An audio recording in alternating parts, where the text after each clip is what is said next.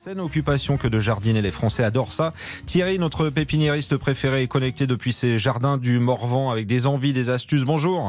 Bonjour Stéphane, bonjour à tous. Alors Thierry, dans son jardin près de Cherbourg, Régis a planté un pêcher. L'an dernier, une partie des feuilles a été déformée et teintée de rouge et il n'a pas eu de fruits.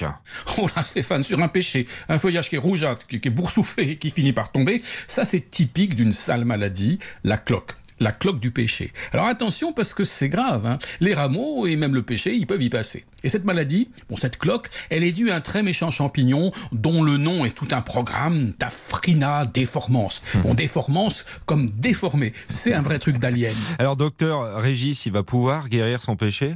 Oui, s'il agit dès février. Parce que Stéphane, à Cherbourg, où est Régis, il gèle quasiment jamais. La végétation se réveille tôt, donc son péché va bientôt se réveiller. Et dès qu'il verra les bourgeons gonfler, devenir un peu turgescent, il fera certainement un peu plus de 10 degrés dans la journée, et eh mhm. bien là, il va sortir son pulvérisateur. Et donc traité euh, avec quel produit? Un truc bio qui est bien connu de tous les jardiniers, c'est traditionnel, c'est la bouillie bordelaise. Pour la bouillie bordelaise, en fait, c'est du cuivre avec de la chaux. Bon, c'est super efficace pour brûler les méchants champignons qui s'attaquent aux feuilles, comme euh, le milieu de la tomate en été, mais aussi, mais aussi la cloque du péché quand on traite à la fin de l'hiver. Et, et, du coup, concrètement, un traitement va suffire là?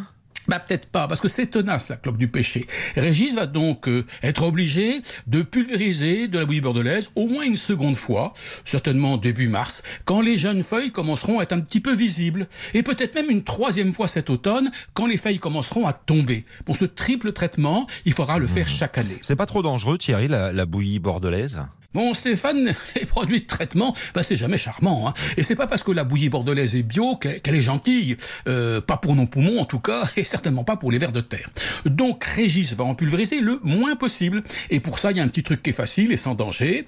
Régis va mettre un tout petit peu de savon noir à base d'huile d'olive dans son pulvérisateur rempli de bouillie bordelaise.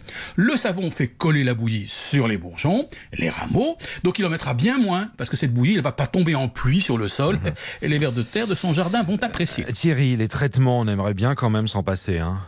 Bien sûr, alors les vieux jardiniers ont plein de rites magiques qui sont censés éviter la cloque du péché. Bon, par exemple, pulvériser du purin d'ortie, ou suspendre des coquilles de faux branches, et même de planter de l'ail au pied du péché. Alors, l'ail, Stéphane, bon, c'est top pour chasser les vampires des Carpates, mais pour la cloque du péché, quand on les plante au pied du tronc, c'est d'une rare inefficacité. Et alors, qu'est-ce qu'il faut faire? Bah, Si on veut traiter le moins possible, il y a un truc qui est très facile. Quand on plante un péché, on le plante toujours à l'est, au soleil le vent. Eh ben, pourquoi c'est tout bête? La cloque du péché est d'autant plus virulente que la température est un petit peu haute à la fin de l'hiver, début du printemps, et en plus que le feuillage est mouillé longtemps.